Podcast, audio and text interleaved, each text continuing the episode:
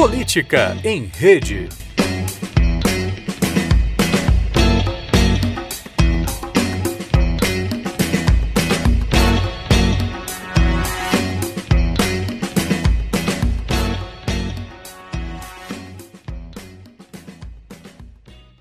Olá a todas e todos, eu sou Maria Domingues e esse é mais um programa Política em Rede. Aqui convidamos vocês para discutir sobre política, democracia, redes sociais, comunicação e muito mais, sempre com especialistas na área para trocar uma ideia sobre assuntos gerais, políticos mais importantes e polêmicos do momento.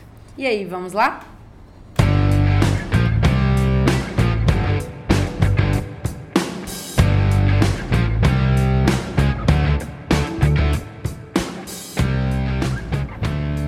Três meses atrás, após o trágico assassinato de Marielle Franco no Rio de Janeiro, vimos a circulação de uma notícia falsa que acusava a vereadora do PSOL de ser casada com o traficante Marcinho VP.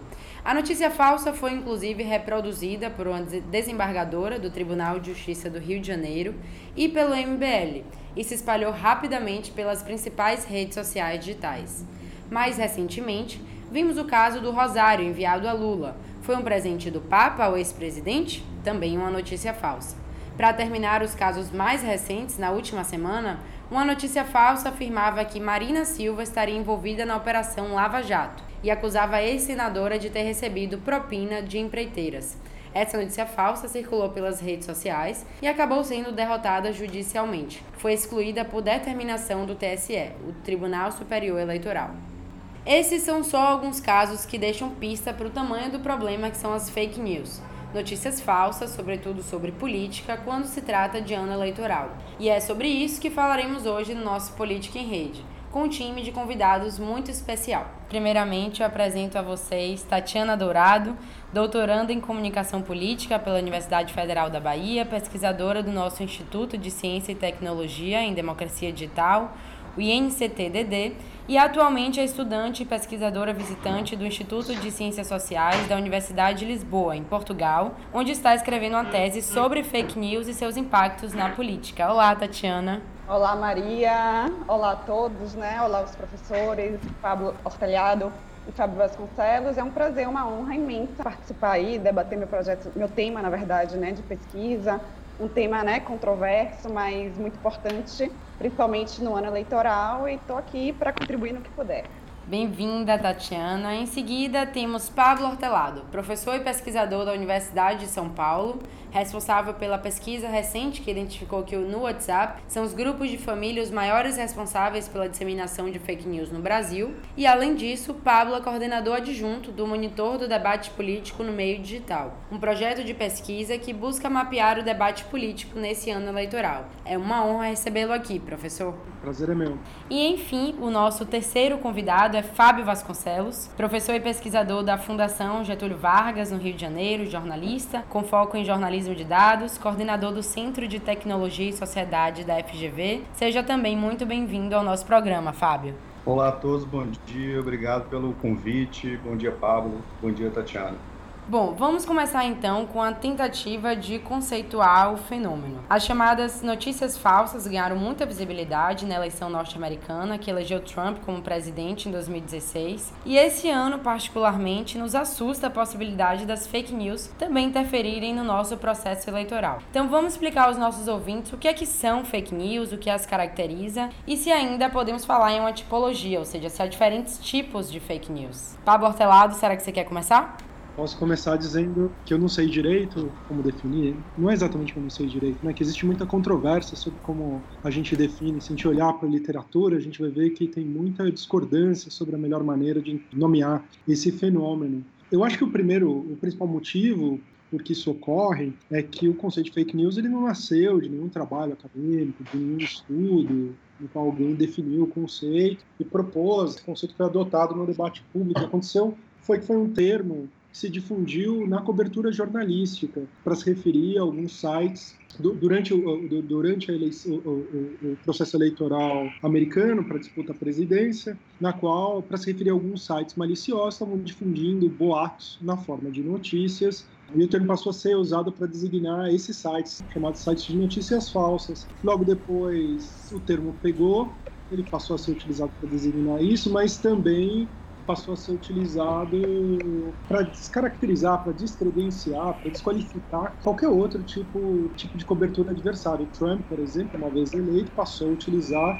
o termo fake news para se referir ao New York Times, ao Washington Post, à CNN, de maneira que se um termo serve tanto para se referir a um site, a CNN e um blog na Macedônia que está fazendo, difundindo boatos sobre a Hillary, ele quer dizer muita muito pouca coisa. Por isso muita gente tem evitado esse termo, né? Apesar disso, como ele já pegou e, e de fato existe um fenômeno novo, eu acho que a discussão gira basicamente em torno de dois conceitos. Né? O primeiro é a que se restringe a notícia falsa? Se restringe as coisas completamente falsas ou aquele, toda aquela gama de, digamos assim, de instrumentos de distorção e de manipulação que a gente vê. Ou seja, quando a gente fala que, uma notícia, que, que um determinado é um site de notícia falsa, a gente está se referindo ao fato dele mentir e apresentar uma mentira como se fosse uma verdade, ou também aqueles instrumentos de distorção do tipo fazer uma manchete fortemente em desacordo com o texto, fazer exageros, tirar coisas de contexto,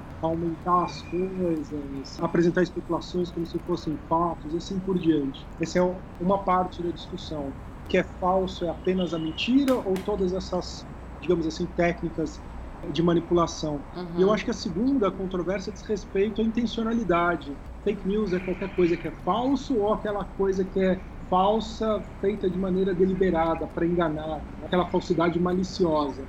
Ou seja, um erro de apuração jornalística, um site, um veículo que faz uma matéria muito bem feita e ela é falsa porque houve um erro de apuração, ele deve ser chamado de fake news, de notícia falsa, ou esse termo deve ser guardado para o erro que é deliberado, que é malicioso. E se a gente guarda e se restringe aquele erro malicioso, como é que a gente sabe a intenção do agente quando a gente vê uma quando a gente acessa um determinado site. Como a gente sabe que aquela falsidade ela é maliciosa ou ela é fruto de um erro, uma vez que a gente não conhece a pessoa que produziu essa notícia. De fato, esse é um debate que só pode ser interdisciplinar, envolve comunicação, jornalismo, política, pelo menos, né? Tatiana, Fábio, Vasconcelos, querem complementar? Eu gostaria de apresentar eu acho que o Pablo levanta pontos aí que são áreas cinzentas não resolvidas em relação ao termo, a sua classificação, para a gente entender e compreender o fenômeno. Né? Então, a classificação da que seria fake news joga a gente nessa área confusa né, de, de trabalhar. Eu encontrei recentemente uma pesquisa feita por três pesquisadores, foi publicada na Digital Journal no final de 2017, onde eles fizeram um mapeamento de pesquisas que tratavam de fake news para tentar entender qual era, quais eram as classificações que os pesquisadores têm utilizado mais frequentemente. E eles chegam a duas é, categorias que, que, se aproximam demais do que o Pablo mencionou agora. São duas, dois eixos que eles tentam relacionar para entender o que eles falam de quatro tipos de notícias falsas. Esses dois eixos estariam, primeiro, a intenção do autor enganar, existe uma intencionalidade em enganar, e o outro seria o nível de faticidade, ou seja, a relação entre o conteúdo e o fato concreto noticiado. Então, dessa relação, a notícia fabricada, que é essa que é do nosso debate de hoje, é aquela em que o, a, o nível de intenção de enganar é alto e o nível de faticidade é baixo, ou seja, ele distorce, ele altera em demasia o fato, o acontecimento. Eles encontram também, por exemplo, relação, só para ajudar na, nas categorias, intenção de enganar alta e nível de faticidade também alta. Eles colocariam aí a publicidade e a propaganda, por exemplo. Notícia como sátira, porque também há, algumas vezes, a gente tem sites no Brasil que tratam de notícias de política como sátira. A intenção de enganar nessa categoria, segundo esses autores, é baixa e o nível de faticidade é alto. Ele está tratando de um fato real, no entanto, não há intenção de enganar, porque há um contrato com sua audiência, o caso de é, alguns sites de sites no Brasil, que é de, de, criar graça, enfim, fazer uma ironia sobre aquilo.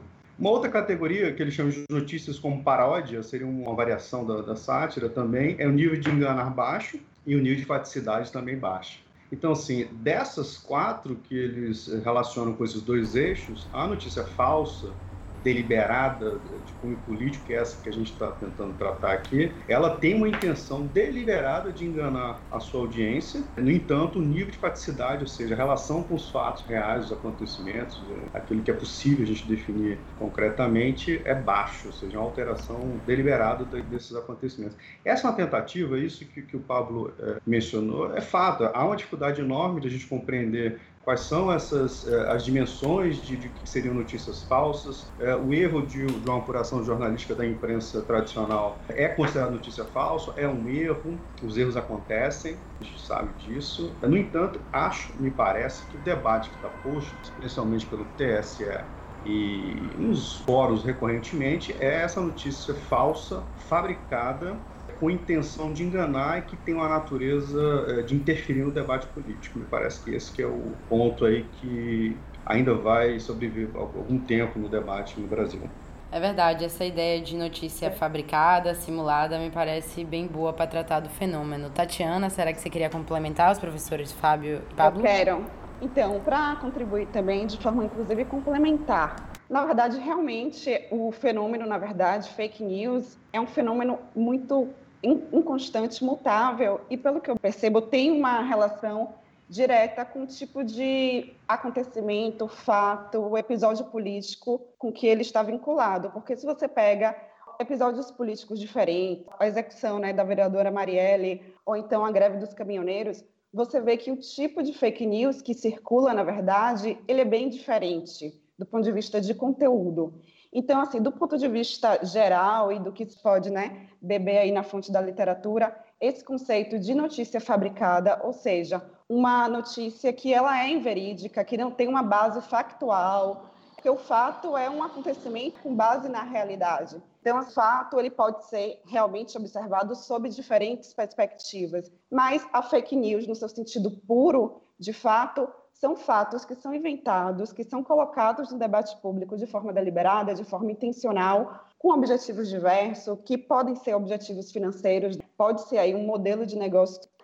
As empresas de tecnologia têm tentado coibir mas de alguma forma, mesmo assim, tem um impacto político, porque ela pode ser colocada no debate público por uma motivação financeira, mas a forma como ela se torna viral, isso depende da adesão né, dos usuários de compartilhar esse tipo de informação para que ganhe ar de legitimidade, ganhe algum tipo de autenticidade circulando aí no debate público.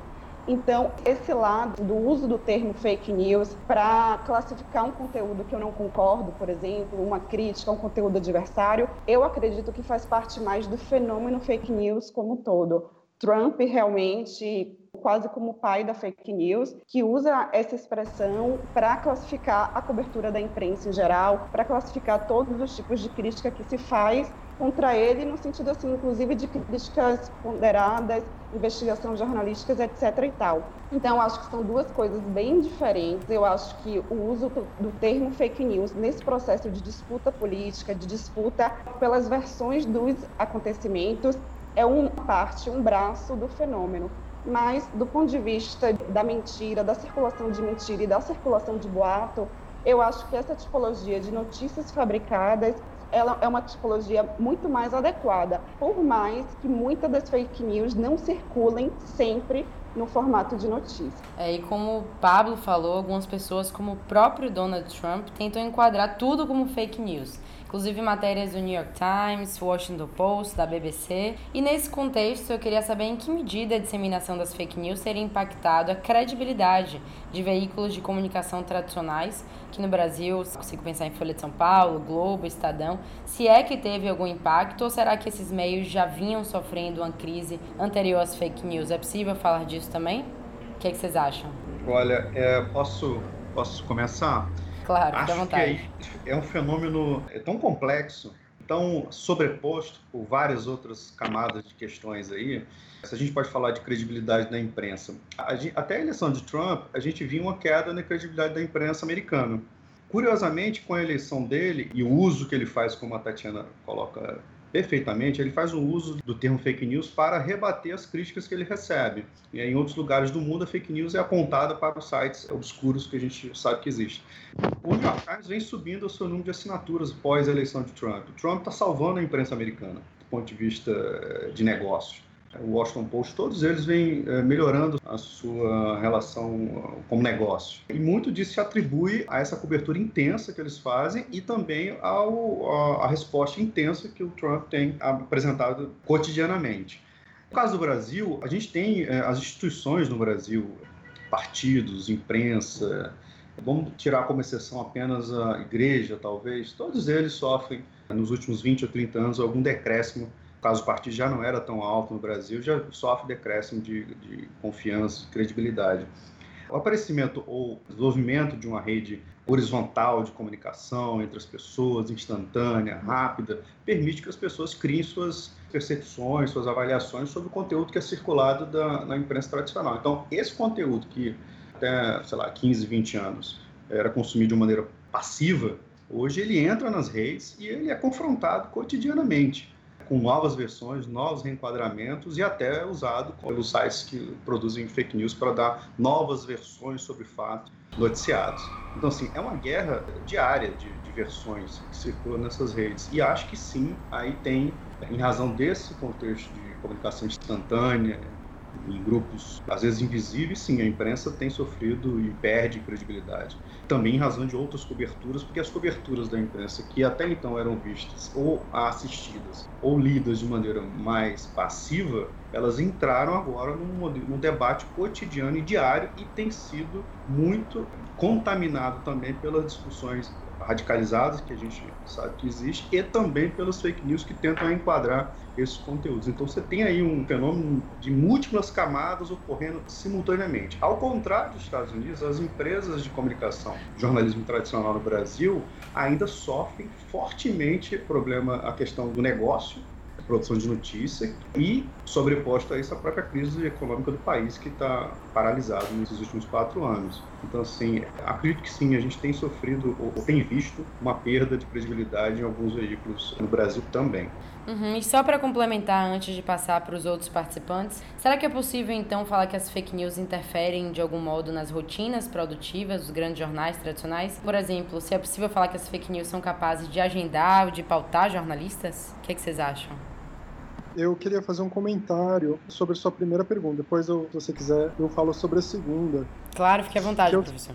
Queria chamar a atenção sobre o padrão diferente que nós temos aqui no Brasil em relação aos Estados Unidos. Estados Unidos, o que acontece que a polarização política ela não coloca os meios de comunicação tradicionais, a chamada grande imprensa, no fogo cruzado, porque o campo liberal da esquerda, ligado ao Partido Democrata, adotou e abraça a grande imprensa. A grande imprensa ela é vista como parte do campo liberal.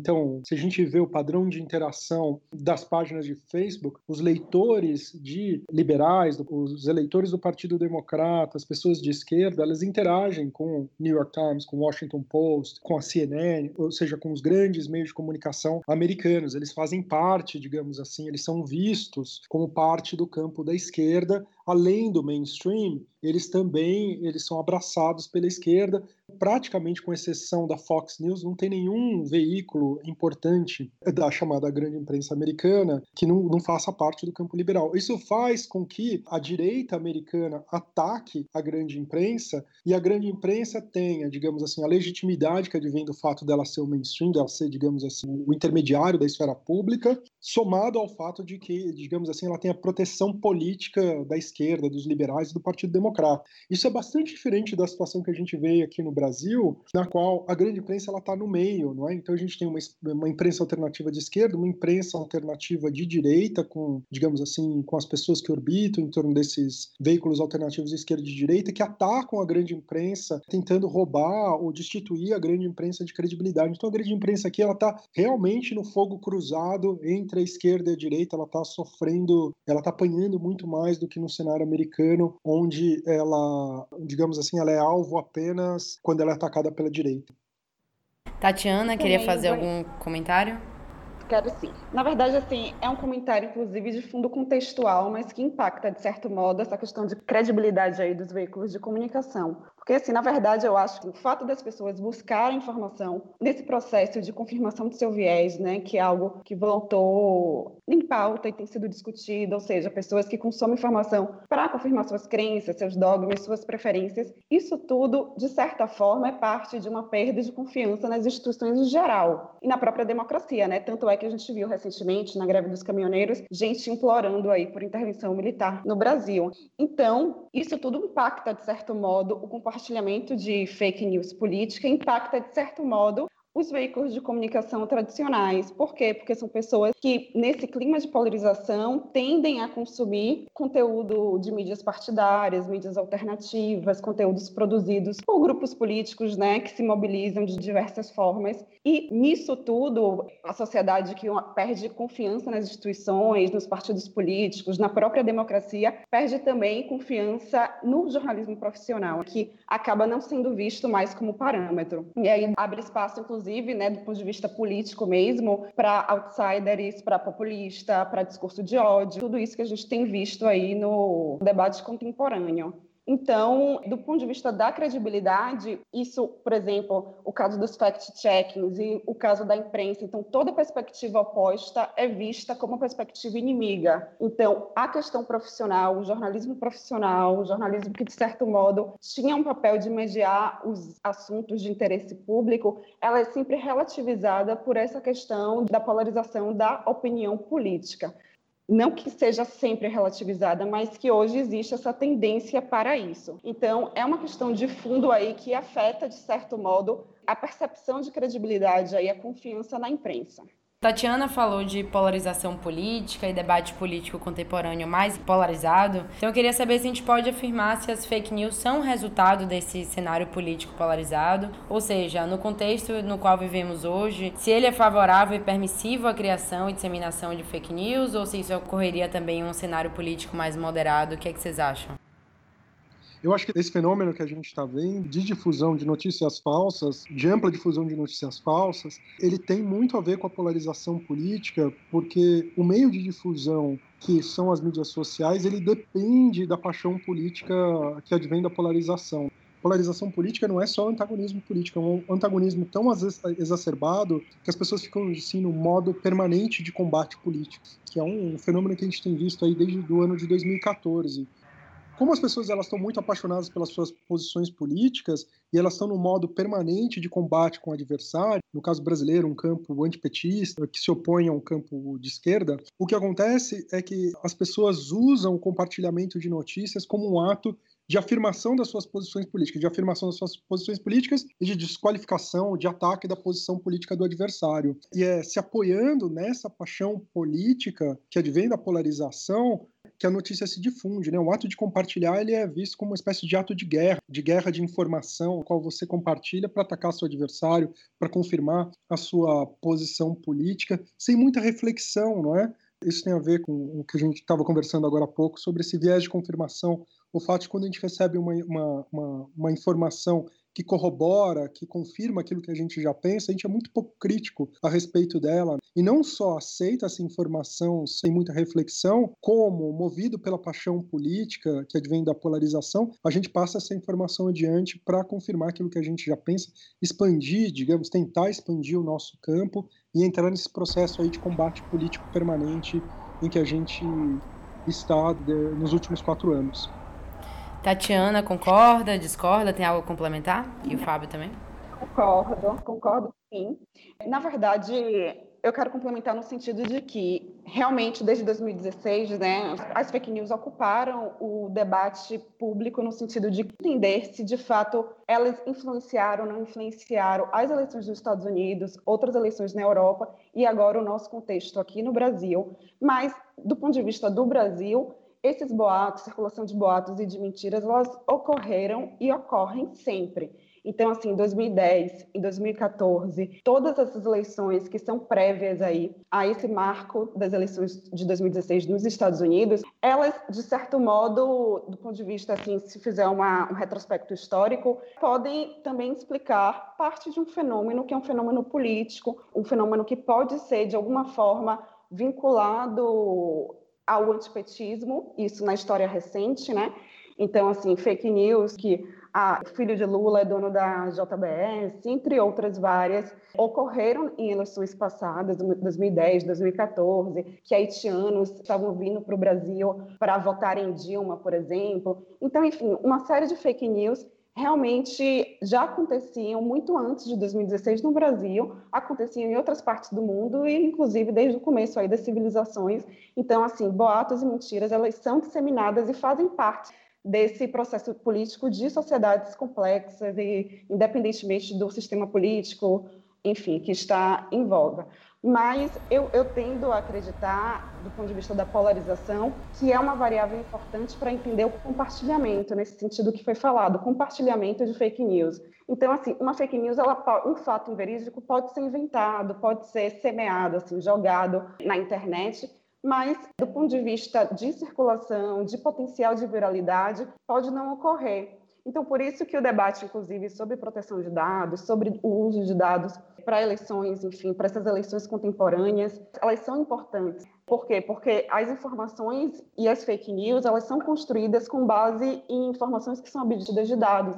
Então, ela tem um potencial maior para ser semeada e para incitar e fomentar e retroalimentar esse processo de polarização né, a partir do compartilhamento, que aí ganha mais legitimidade de que a informação de fato é credível. As pessoas acreditam, mesmo informações completamente toscas, como foi o caso da montagem da execução de Marielle, as pessoas acreditaram, mesmo com nível completamente tosco e, enfim, bizarro aí de montagem, etc. e tal.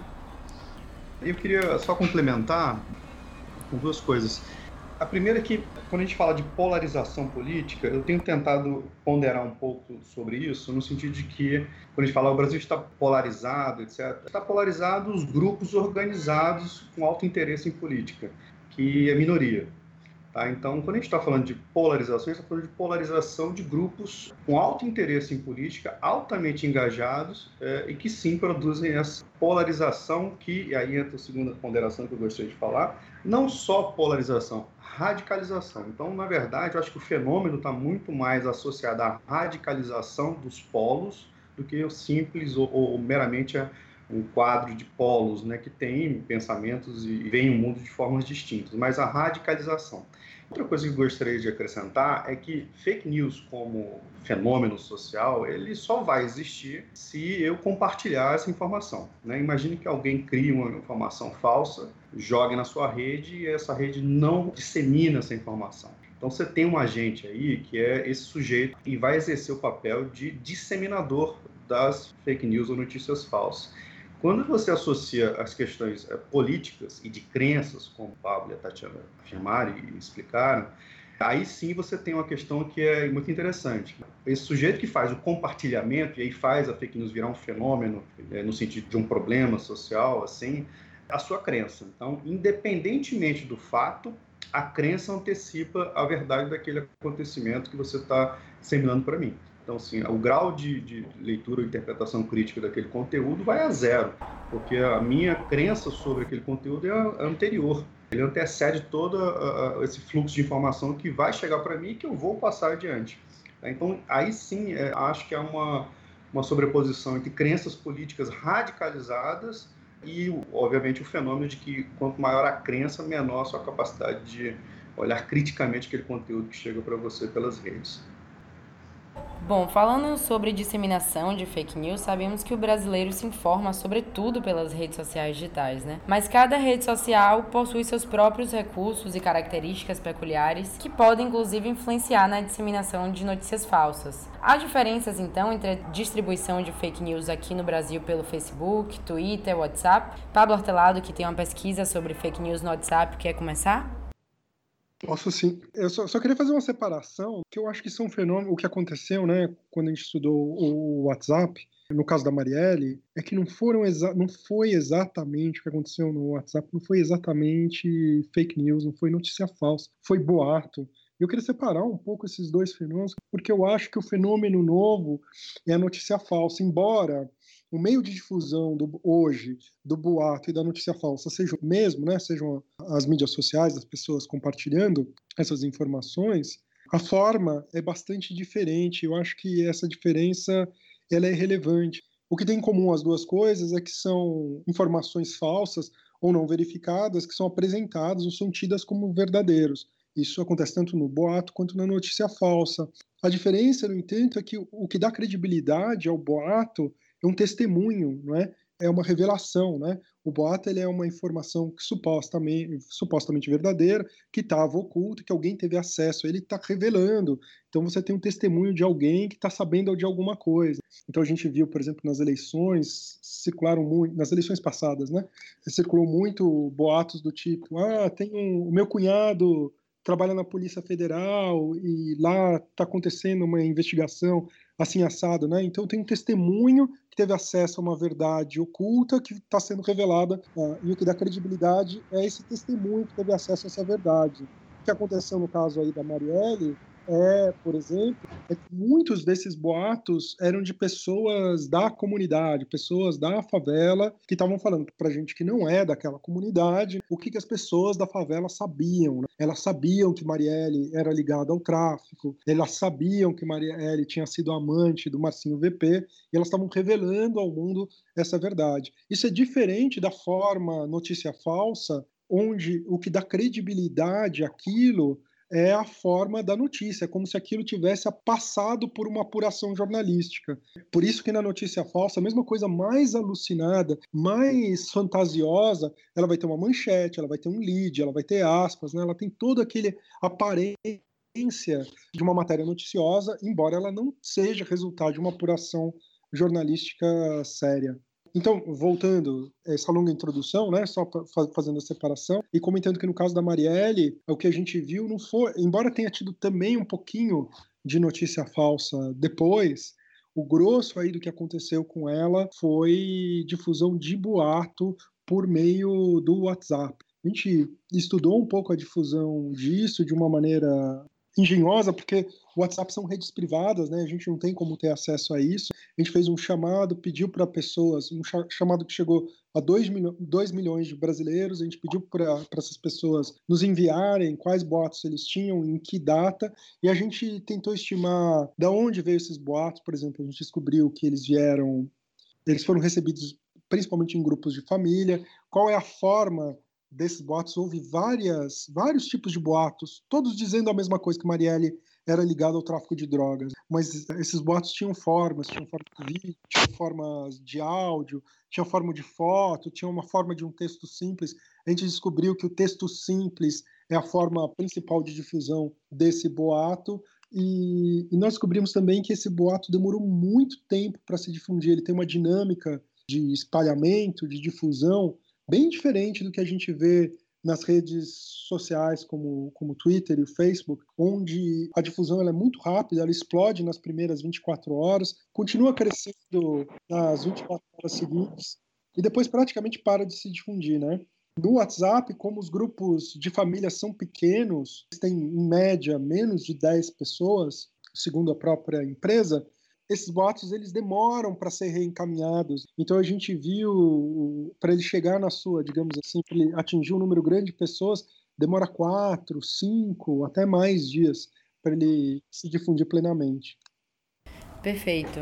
É, Tatiana, Fábio, teriam mais alguma colocação sobre disseminação de notícias falsas em redes sociais? Eu tenho. Então, eu acho, na verdade, isso é uma busca, né? Eu acho que está todo mundo tentando perceber quais são essas distinções né, entre redes sociais. Mas eu lembrei de um aspecto interessante que eu li, inclusive, em um artigo recente sobre métodos digitais, que uma das características das fake news em geral é a capacidade dela ultrapassar plataformas, ou seja, se espalhar por diferentes plataformas. Agora, observando de forma mais assim estreita, no caso os boatos, né, ou as mentiras, mas assim, do ponto de vista social, no caso de Marielle, no caso das, da greve dos caminhoneiros, realmente, como o Pablo falou, notícias falsas, fake news, estruturalmente tem o formato de notícias, mas quando elas são abordadas, por exemplo, nesses dois casos específicos, foram dois casos em que foi colocado publicamente na discussão pública em que houve proliferação de fake news. Obviamente que parte significativa dessas chamadas fake news eram boatos e eram mentiras. Na greve de, dos caminhoneiros, mesmo pelos conteúdos que eu sistematizei até agora, houve realmente um número muito grande de áudios, por exemplo. Então, não sei, mas eu acho que o, os áudios, especificamente esse formato, eles circulam com mais facilidade no WhatsApp, por exemplo, do que se espalham para outras plataformas como o Facebook e Twitter. É uma percepção bem exploratória, mas é uma percepção. Então, assim, áudios com alarde, tipo, informação exclusiva, vai ter desabastecimento de energia em determinada cidade, que o WhatsApp vai ser retirado do ar. Enfim, uma série de áudios bem alarmantes, circulando informações, emitindo informações exclusivas, ou então correntes, inclusive, tipo, mande esse áudio para vários grupos, repasse para outros grupos, etc. e tal. Então, assim, eu acho que ainda é cedo é, para testar, mas parece, me parece, eu não sei o que os professores pensam, que os áudios eles circulam com mais facilidade no WhatsApp. E vídeos fora do contexto, ou então com montagem, eles parecem circular mais de forma transversal entre as plataformas, assim como fotos, como imagens e como textos. Então, em suma, é isso. Essa questão que o professor Pablo falou, eu acho que é uma questão significativa de pensar fake news como notícias que são formatadas e que ganham essa roupagem de notícias. Mas, do ponto de vista da praxe, os boatos e as mentiras que circulam têm sido retratados, inclusive por governos também e pela imprensa, pela cobertura, como fake news. O caso de Marielle mesmo, que as duas fake news principais foram imagens. Uma imagem que circulou com uma série de fatos e uma outra imagem com a foto como se fosse uma prova de que aquele fato ali, de que ela teria sido casada com um traficante, fato mentiroso era real. Então, aqui a prova. Então, assim, o meme, o card ali com a foto dela no bar, dela supostamente Marielle no bar, seria como se fosse uma prova de que aquele fato que tinha circulado em outro boato seria de fato verdade. As pessoas acreditaram nisso, desembargadores compartilharam notícias, a imprensa compartilhou a informação, a opinião da desembargadora, de deputado, etc. e tal. Então, aquilo foi tomado e uma bola de neve, como se tudo isso fosse fake news. Então, do ponto de vista da prática mesmo, do que acontece na realidade, eu acho que as fake news que são estruturadas como notícias e as fake news e os boatos e as mentiras, elas acabam se misturando e fica um pouco confuso e difícil de separar. Eu gosto muito dessa distinção e ela é importante no seguinte aspecto, para a gente entender o fenômeno, a distinção é um bom passo metodológico a fake news, ela tem exatamente isso que a Tatiana e o Pablo observam.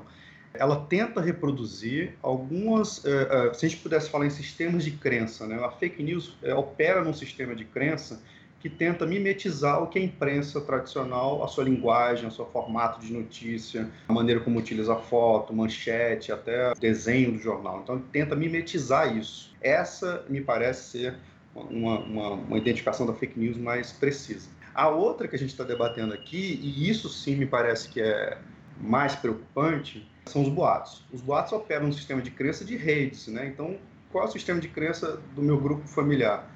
A confiança que eu tenho no meu pai, na minha mãe, nos meus irmãos, eh, tios, enfim. É um sistema familiar, tradicional. Então, se meu pai me mandou ou me enviou informação, há uma alta possibilidade de ser verdadeiro. E eu vou encaminhar para as pessoas que eu também confio que são importantes e é importante que elas saibam dessa informação preciosa, entre aspas, que eu tive acesso dado que eu tenho acesso uma rede de pessoas que eu confio. Então, o sistema de crença do boato é um sistema muito tradicional. Ele está utilizando agora a plataforma digital, que não, havia os boatos eh, antes, pré-internet, e agora você tem essa possibilidade de uma plataforma que dinamiza, dá um dinamismo maior a essa troca de boatos dentro desse sistema de crença, é, assim, mais tradicional. O outro não, ele tenta operar num sistema que está dado uh, na imprensa tradicional, são as categorias, os conceitos, a maneira como a imprensa opera seu, as suas categorias de produção de notícia, então ela tenta mimetizar isso, ou seja, olha, e essa notícia que eu estou tirando aqui é do jornal tal, é verdade, tá lá uma manchete com a tipografia parecida, a imagem, legenda, enfim, ele tenta reproduzir, ou seja, opera no sistema de crença da imprensa tradicional. Eu acho que essa distinção é bem interessante. Eu tendo a me preocupar muito mais com os boatos. É óbvio que ambos uhum. geram consequências é, parecidas, né? mas eles operam de maneiras, me parece, distintas. Bom, falamos brevemente sobre conceitos, sobre disseminação em redes sociais. Queria saber agora quais são as possíveis soluções que estão hoje sobre a mesa para lidar com o fenômeno. Então, por exemplo, queria saber como lidar com as denúncias às agências de checagem. O MBL, por exemplo, já denunciou agências de fact-checking de serem esquerdistas, de limitar a liberdade de expressão, de censurarem o discurso que quiserem. Ou seja, me parece que cada um acusa quem quer e quem é conveniente para emplacar o seu discurso, né? O que, que você acha, Fábio? Passando a bola de volta para você. Eu acho que esses grupos, estrategicamente, trouxeram o debate para o campo que lhe é conveniente. Né? Ao é, buscar classificar os checadores como esquerda ou extrema esquerda, etc., eles estão trazendo o debate para a, a arena ou para o campo que interessa a eles, que é dizer, olha, mesmo os checadores não são críveis, porque eles estão operando segundo suas preferências ideológicas. Então, na verdade, eles estão politizando, estão se antecipando ao trabalho que será feito durante o período eleitoral para tentar criar ou imputar uma dúvida é, seria, enquanto os checadores, o debate que ocorre hoje no TSE, enfim, em outras instituições, para é, imputar a dúvida sobre alguns conteúdos que chegam via redes sociais, há uma contração agora desses grupos que é imputar a dúvida sobre os checadores. Então eles estão tentando, e aí para fazer isso trouxeram o debate para o campo do argumento ad nominem, né? criticar o sujeito da ação, ou seja,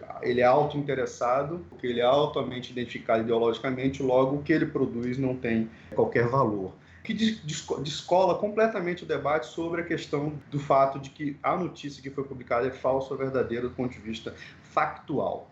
Uma estratégia nesse relatório que eu vi também, eu li, é que eles confundem também que os checadores estariam checando apenas deixando de checar algumas informações que para eles são relevantes, mas não eram informações, eram opiniões, relatos, opinião. As pessoas têm sua liberdade de produzir suas opiniões em jornais, sites, etc. E aí eu acho que há uma confusão, né? E me parece que mesmo os checadores, as agências não me parece que queiram entrar nesse debate, porque até pelos códigos que eles seguem, é, não seria razoável, a gente até operacional. Como é que você vai checar opiniões, né, argumentos que as pessoas têm, divisões de mundo? Não, acho que o propósito ali é checar fato. Né, o fato aconteceu ou não, né, é verdadeiro ou não.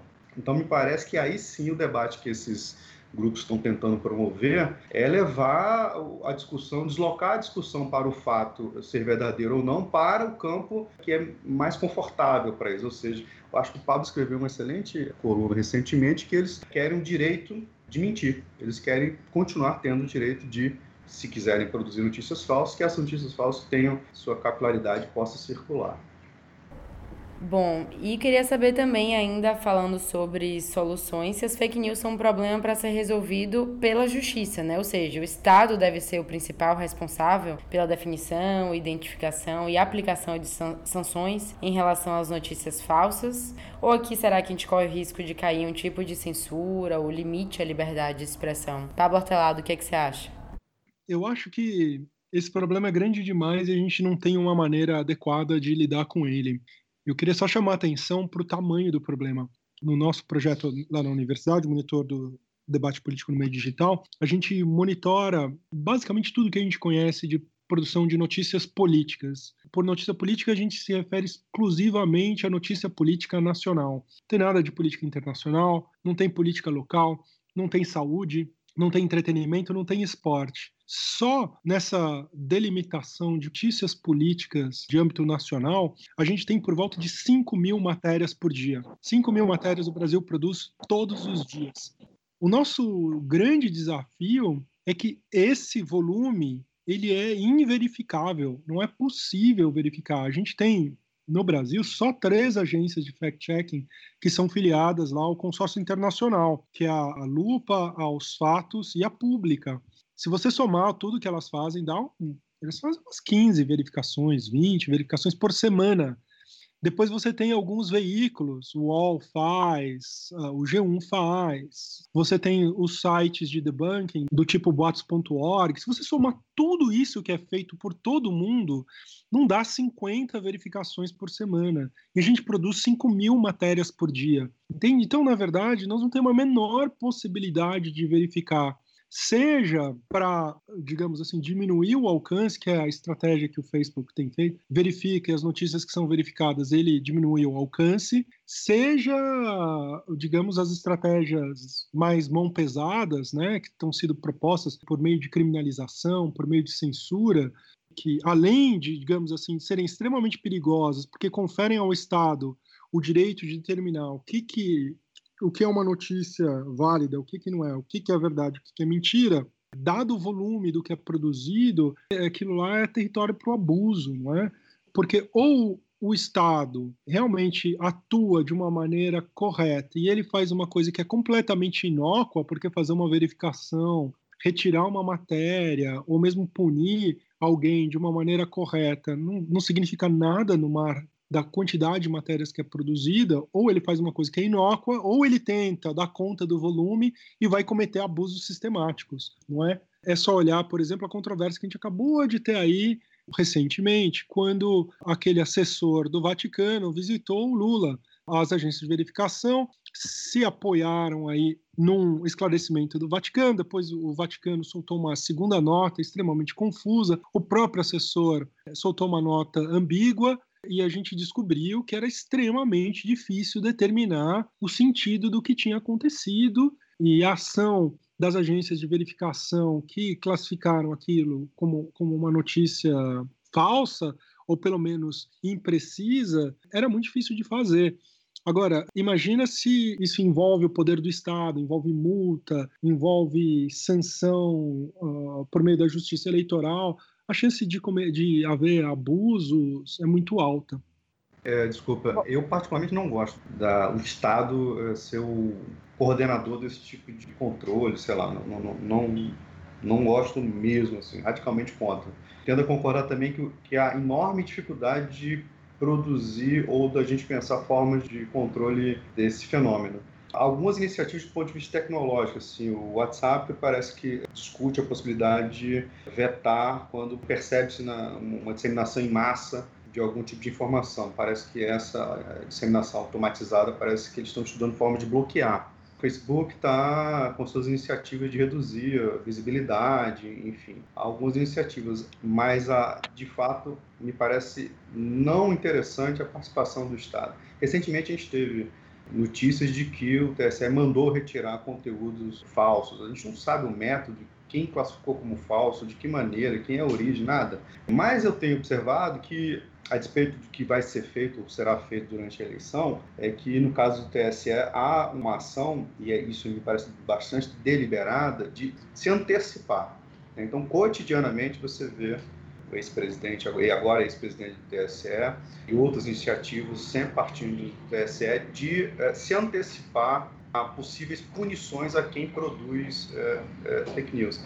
E aí me parece que essa antecipação cria uma certa dúvida no, no, sujeito, nos atores envolvidos na produção de fake news, ou seja, vamos fazer ou não, qual o risco de punição. Então me parece que é uma estratégia aí em desenvolvimento que é, a, independentemente de aplicação de sanção ou uso de alguma tecnologia por parte do Estado ou de alguma investigação, a estratégia agora é de antecipar, se criar a dúvida de que há sim um grande sistema que vai controlar e vai punir.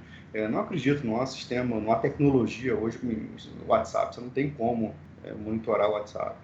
Só para complementar o que já foi dito, mas o que eu acho importante. Primeiro, essa questão de tentativa de controle e tentativa de verificação, porque no frigir dos ovos eu acho que é importante distinguir e ter uma atitude mais assertiva nas pautas e nos fatos que podem ser checados. Esse fato especificamente que o Papa teria enviado um rosário para Lula. Então, assim, no máximo, se o próprio jornalismo ele fosse cobrir essa notícia, ele daria: Papa enviou Rosário para Lula, diz assessor, ou diz advogado, ou diz alguma coisa. Porque, assim, o fato, um fato, na verdade, fato não significa verdade. Fato é um fato, é um acontecimento com base na realidade e parte do pressuposto né, que instituições públicas, instituições políticas, elas trabalham com a verdade. Então, por exemplo, nesse caso específico, na minha opinião, não é um caso para ser checado, porque assim é um caso, é um fato que foi publicado oficialmente pelas contas né, do PT no Facebook, no Twitter, que foi repercutido por uma série de veículos, inclusive por veículos da imprensa, e que, na verdade, as iniciativas de fact-check que são vinculadas aí nessa parceria com o Facebook, elas se basearam na informação do Vaticano, que foi, inclusive, a nota foi derrubada, né, do, da agência de comunicação do, do Vaticano, foi colocada outra, mas mesmo assim, ainda assim, a lupa é, deu uma adaptada, colocou lá a etiqueta de olho e os, aos fatos continua colocando que todos os veículos, que o próprio PT difundiu informação falsa. Então, eu fico me perguntando assim, se eles esperam, como tem na nota, de que o Vaticano vai confirmar oficialmente, por exemplo, que enviou um rosário para Lula. Isso não é uma informação que o Vaticano, que se preocupa também com uma diplomacia mundial, vá divulgar. Porque, assim, existem fatos que são extraoficiais, existem fatos que não são institucionais. O jornalismo trabalha com isso. A justiça, inclusive, quando vai julgar um fato, vai julgar um fato a partir de provas, não vai julgar um fato, assim, qual é a verdade. Porque é difícil você saber qual é a verdade. Inclusive, os próprios dados, não necessariamente os dados são precisos. Então, assim, por uma variação percentual, o político disse uma mentira. Então, assim, acaba que nesse ciclo, entre essas controvérsias, gera um ciclo de desinformação também, porque nesse caso do Papa, por exemplo, eu estava vendo os links que foram mais compartilhados, um deles é um link tipo PT mente, ou então dizendo que essa informação é uma informação mentirosa, mas é, essa informação não foi confirmada que de fato ela é uma informação mentirosa. Então, inclusive a checagem da lupa dos fatos, enfim, das agências de fact-checking, nem, nem circulam ali como os links que são mais compartilhados. Às vezes, um link de um veículo pequeno ela é mais compartilhada do que um desmentido de um fact-checking. Então, assim, eu acho que precisa uma responsabilidade. Eu acredito muito que essas agências têm muita responsabilidade, mas em saber de fato quais são os fatos que podem ser checados e os fatos que não podem ser checados, porque nem tudo sempre está na base da verdade e da mentira. Quando o fato realmente é um fato inverídico, mentiroso, isso é muito mais fácil de ser checado do que, na verdade, fatos que são baseados em informações de um, de outro, em versões. Então, acho que essa discussão é muito importante porque faz parte do nosso ecossistema informativo hoje. Essa quantidade é, desproporcional de veículos de comunicação, um contexto em que a desinformação é, informativa é presente. Então, assim, as pessoas não necessariamente se informam só pelos veículos de comunicação tradicional. Outros veículos, veículos partidários, eles são muito influentes inclusive foram nas eleições dos Estados Unidos. Então, assim, no caso dos Estados Unidos, os holofotes foram todos direcionados para fake news, na tentativa de deslegitimizar a vitória de Trump também. Mas, assim, lá existia um ecossistema conservador de extrema-direita, uma quantidade de veículos pequenos e sites de extrema-direita que influenciaram muito no debate público, influenciaram muito em defesa das pautas que foram defendidas por Trump. Então, assim, eu acho que o ecossistema é muito complexo, eu também discordo de uma tentativa do Estado verticalmente punir através, enfim, de, de crimes, de multas, etc.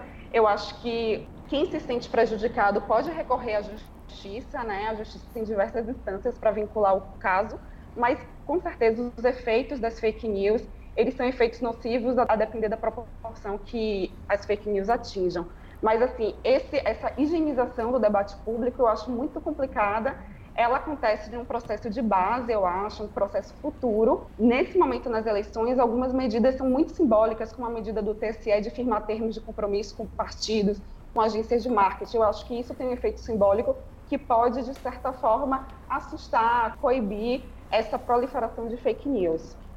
Bom, e estamos caminhando já para o fim do nosso programa, mas para terminar ainda na questão sobre soluções para lidar com fake news, o que, é que vocês acham sobre a media literacy? Então, a educação, capacitação para consumo e até a identificação da mídia né, tradicional que é jornalismo. O que, é que vocês acham? Que não é certamente uma solução a curto prazo, mas ela é eficaz? É uma promessa também?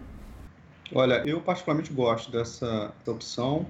Ela tem um diálogo com a educação e a educação no Brasil a gente tem, a gente sabe os, os grandes problemas estruturais que nós enfrentamos ainda. Então, assim, ao mesmo tempo que eu tendo a concordar, acho que é por aí, parte da estratégia é por aí, Por outro lado, me sinto um pouco também assim pessimista, dado o cenário que a gente tem de aplicar em recursos de educação, educação pública, de qualidade, enfim, todo o debate que a gente conhece. Porque as escolas poderiam jogar um papel muito importante formar cidadãos que saibam ler criticamente a imprensa e o que chega de informação pelas redes sociais. Mas acho que sim, esse é um dos caminhos. Agora é curioso que esse debate, às vezes, eu acho que ele desvirtua para a seguinte questão. Às vezes eu escuto algumas é, sugestões de que o sujeito, olha, para você não compartilhar, você tem que checar o título, vá ver outro site, olha a foto, faça aquilo, as recomendações de praxe que são apresentadas aí cotidianamente.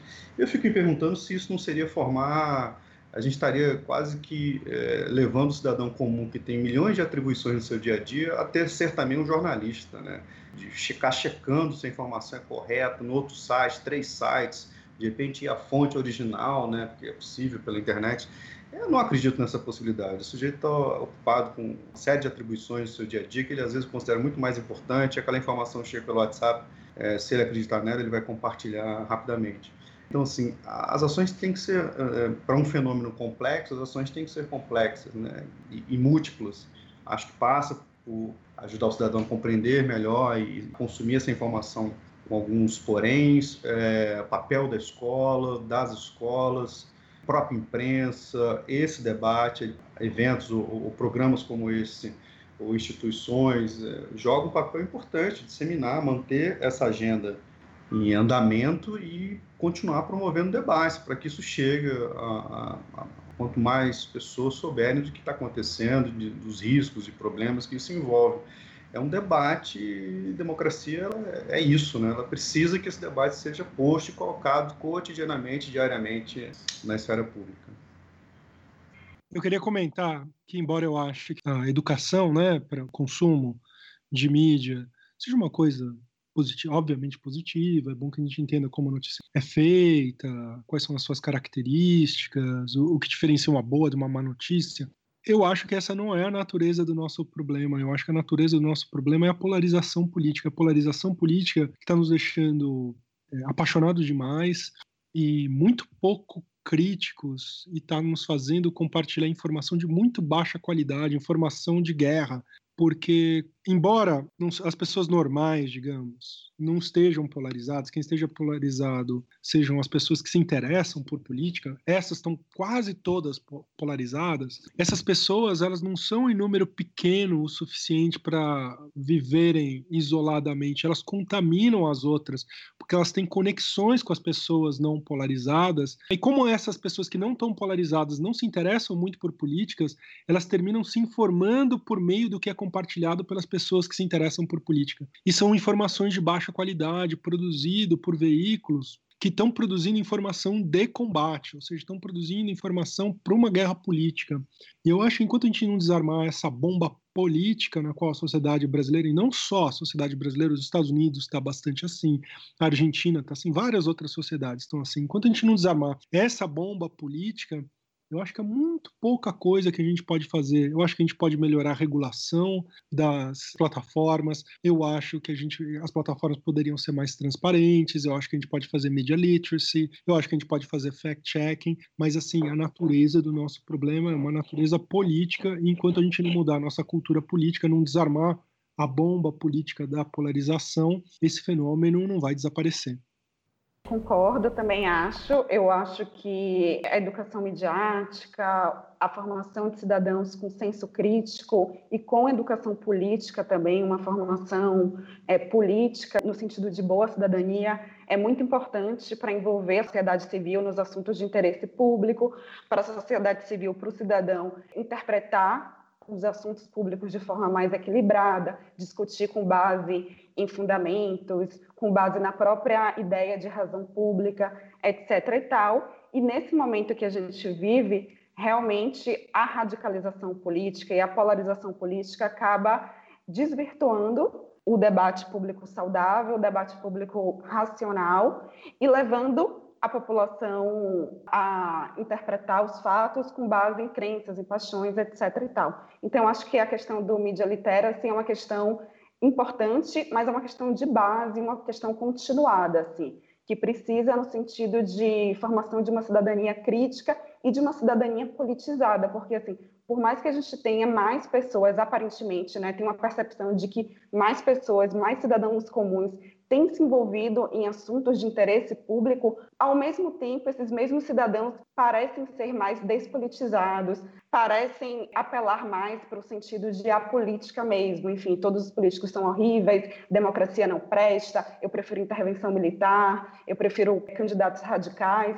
Então, aparentemente, eu acho que existe uma percepção de que pessoas estão mais engajadas, parecem estar mais interessadas em política, mas ao mesmo tempo com um processo de despolitização muito crescente, muito continuado, e que isso impacta a própria percepção, assim, de a percepção de uma notícia equilibrada, uma denúncia sobre o candidato que a pessoa mais gosta é uma mentira, porque, enfim, aquilo não pode ser verdade, porque a própria Globo, a própria Folha de São Paulo, a própria o Globo, enfim, todos os veículos são vistos por uma parte da parcela agora como de esquerda, por exemplo. E do outro lado, do outro espectro ideológico, são vistos como é, ligados a interesses econômicos, ao mercado financeiro.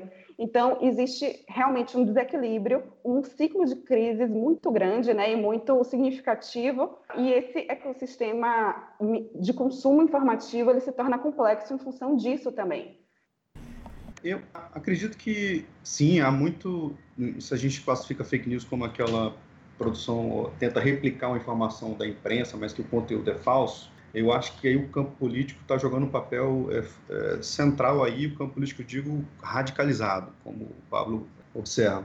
Mas eu não diria que a natureza das fake news, ou, é, fazendo um reparo, da boataria que a gente vê e recebe é, constantemente, ela tenha natureza estritamente política. É, um exemplo aqui no Rio, quando você tem alguma questão é, de violência na cidade, alguma intervenção, alguma coisa mais grave, é muito comum é, um volume de boatos sobre possíveis ruas fechadas, ataque do tráfico, uma série de ações que na verdade não se concretizam, não houve, era falso, enfim, era uma boataria em massa. É, então acho que tem uma natureza aí também que de quem reproduz a informação, não exatamente quem produz, de senso de proteção. Eu, ao receber uma informação, de que há um ataque do tráfico no Rio de Janeiro em alguma, alguma região e que as ruas vão ser fechadas, o tráfico deu ordem, eu imediatamente repasso essa informação para o meu grupo familiar, amigos e parentes, etc., por um senso, um instinto de proteção. Olha, não vá, não. eu recebo isso né, diariamente.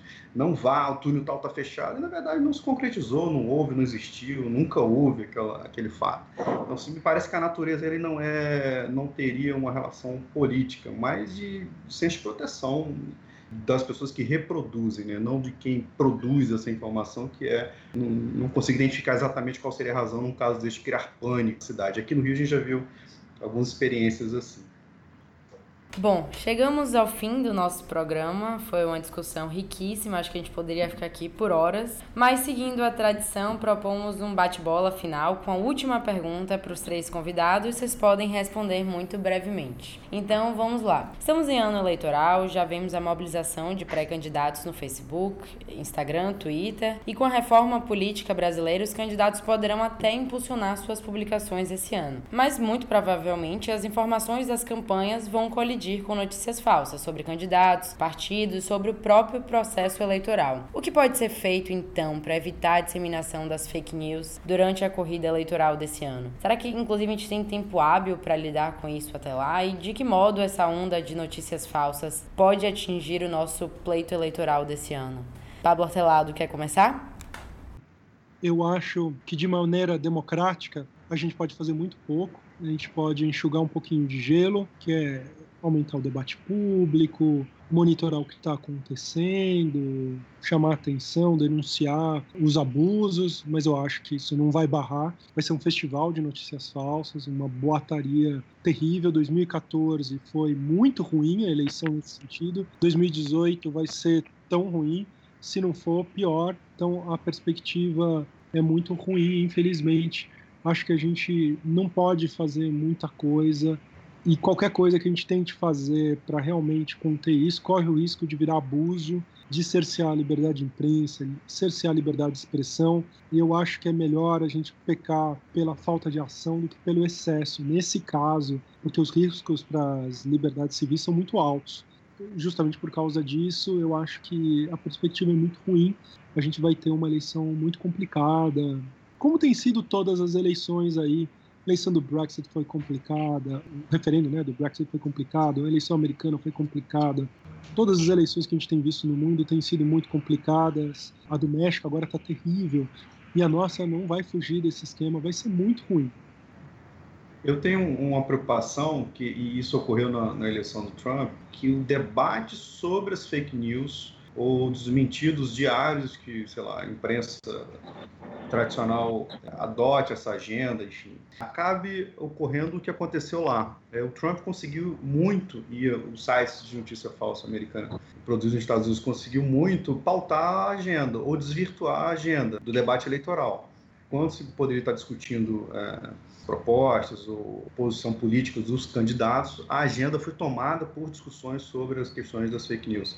Então, estrategicamente, o Trump eh, se beneficiou muito mais dessa, desse controle da agenda, ele, né, esse noticiário reduziu o espaço dos outros temas do que um efeito direto sobre o resultado eleitoral. Nenhuma pesquisa feita, que já saíram recentemente, comprovam diretamente a relação entre fake news e resultado eleitoral. É, evidentemente, quando você tem uma eleição com diferenças mínimas, né, qualquer é, percentual de variação de intenção de voto ou na, na urna é, produz algum efeito que é determinante para a eleição ou perda é, de uma eleição. No caso do Brasil, uh, tendo a concordar também, acho que a gente vai ver um festival de notícias falsas e a minha preocupação é, dado que haverá um festival de notícias falsas, o debate público no Brasil fique restrito, ou seja, bastante restringido pela discussão da fake news em si. E aí a gente perca a oportunidade de discutir quem são os candidatos que, que vão governar os estados, presidência, o legislativo federal, estadual. Aí sim você tem uma, uma questão que me parece grave: a agenda. Qual vai ser a agenda? Quais serão as agendas que estarão postas para o eleitor tomar essa decisão. Se continuar da maneira que está, me parece que vai ser uma agenda sobre fake news. A gente vai eleger um candidato que mente menos ou mente mais, enfim, isso é muito é, preocupante. Tem uma questão na legislação eleitoral é, dos impulsionamentos que os candidatos agora, os partidos podem fazer no Facebook que não me agrada muito, que é a proibição de que seja proibida, é, de que seja impulsionado notícias ou informações críticas dos candidatos a outros candidatos. É, acho ruim isso. Sou favorável que os candidatos tenham a oportunidade de criticar os seus adversários. Só através dessa crítica eu tenho, posso ter alguma informação do, do candidato B que é criticado pelo candidato A. Não é pelo B que eu vou saber os seus defeitos, suas falhas. Né? Então acho que aí tem um, uma questão, porque a gente vai usar o impulsionamento pela primeira vez, já está usando, ele tende a disseminar e ter uma visibilidade alta, tende a segmentar, né, chegar em audiências segmentadas, que é, é o que o Facebook propõe, entregar informação segmentada, anúncio segmentado. No entanto, a legislação nossa proíbe que sejam feitos ataques é, ou se a gente pode ver, ler de outra maneira, críticas. Os candidatos deveriam ter liberdade de impulsionar, por que não, conteúdos que sejam críticos a outros candidatos. Não, não, não, não, não vejo um problema nisso. Na, as sessões comerciais na TV, isso é livre, né, aberto, pode fazer crítica aos candidatos. Eu concordo com ambos, né, que será um festival de fake news, que qualquer tentativa de controle, uma tentativa de enxugar gelo, na verdade, porque o próprio contexto político recente, né, cheio de crises, e de instabilidade política, eu acho que isso já é o próprio desafio, né? Então, é uma eleição bem peculiar, uma eleição com uma série de controvérsias para além da fake news e em suma, eu acho que as fake news elas não podem se tornar aí bodes expiatórios para soluções como a própria anulação das eleições. Eu acho que isso é muito grave e já foi dito, né, pelo presidente do TSE. Então, assim, esse clima de alarde em torno de fake news eu acho negativo porque de alguma forma isso contamina a opinião pública, estimula assim soluções desesperadas, né, que podem comprometer a liberdade de expressão, pode desencadear uma espécie de censura moderna, tipo uma outra forma de cercear a liberdade de imprensa, que é essa coisa de mexer em direitos que são básicos, né, direitos de liberdade de expressão, direitos civis, etc. e tal. Então, claro, as fake news vão existir, os episódios recentes nesse período pré-eleitoral já dão muitas pistas disso, né? É um fato. O Facebook tem feito algumas tentativas, né, como o relato dos próprios usuários da comunidade do Facebook, a parceria com fact, com fact-checking. Por, por, por outro lado, eu acho que é importante uma autocrítica do, do jornalismo e dos veículos tradicionais. Isso, inclusive, foi uma fala recente de Luiz Fux, do do TSE, a gente precisa de mais jornalismo. E é verdade, a gente precisa de mais jornalismo, jornalismo contextualizado, jornalismo que não apele para o espetáculo político, jornalismo que investigue, né, que dê furos. Então, acho que uma cobertura mais equilibrada pode, de certo modo, criar um efeito de um debate político mais um debate político eleitoral mais equilibrado, assim. Mas, claro, tipo, a gente vive numa sociedade que é completamente hiperconectada, é completamente. tem redes cada vez mais hiperconectadas, e isso importa muito porque aquela, porque aquela informação ela circula em redes específicas, inclusive, né, propagandas hipersegmentadas, tudo isso favorece e retroalimenta esse clima de polarização de opinião mas de todo modo a liberdade de expressão impera, né? Eu acho, e eu acho que é muito importante distinguir o que é opinião, o que é perspectiva de mundo mesmo, porque existem perspectivas de mundo que são perspectivas que a gente não concorda, são perspectivas muito particulares, mas que são compartilhadas por grupos, e o que é de fato fake news, o que é de fato mentira, o que é de fato fato inverídico, né? Então, assim, eu vejo uma confusão, um, um, limiar muito assim próximo de, enfim, de julgamento do que é fake news com o que é na verdade opinião, né? Com o que é na verdade opinião política. Então, assim, cidadãos têm direito à opinião política, mas não têm direito, por exemplo, a discurso de ódio. Então, eu acho que é importante ponderar isso. Eu acho que fake news não podem se tornar bodes expiatórios e não podem explicar, por exemplo, resultados eleitorais, por mais que isso seja parte de que as fake news, de, certa, de certo modo, impactem a opinião pública, mas outras coisas impactam também nessa formação de opinião pública, né? Então é isso. Se a gente for ampliar o debate sobre informação enganosa, de, sobre desinformação, muitas coisas aí se misturam, né? Inclui aí desde veículos de comunicação até por, pela mídia partidária, por veículos alternativos e também pelas fake news. Então, assim, o importante é que as pessoas tenham consciência, né, tenham um senso de ética e de autocrítica, e isso é o grande desafio de a gente se envolver, enfim, se relacionar enquanto sociedade. Então, enfim, em suma, eu acho que é isso o que eu tinha para falar. Bom, então chegamos ao fim de mais um Política em Rede. Obrigada a todas e todos pela audiência. Continuem acompanhando nossos programas e sigam-nos nas redes sociais. Só procurar por inct.dd no Twitter, Facebook, Instagram. Aproveito também para agradecer, claro, a ilustre presença dos nossos três convidados. Foi muito proveitosa a discussão por aqui. Espero que sejam para vocês também. E até a próxima. Tchau, tchau. Política em Rede.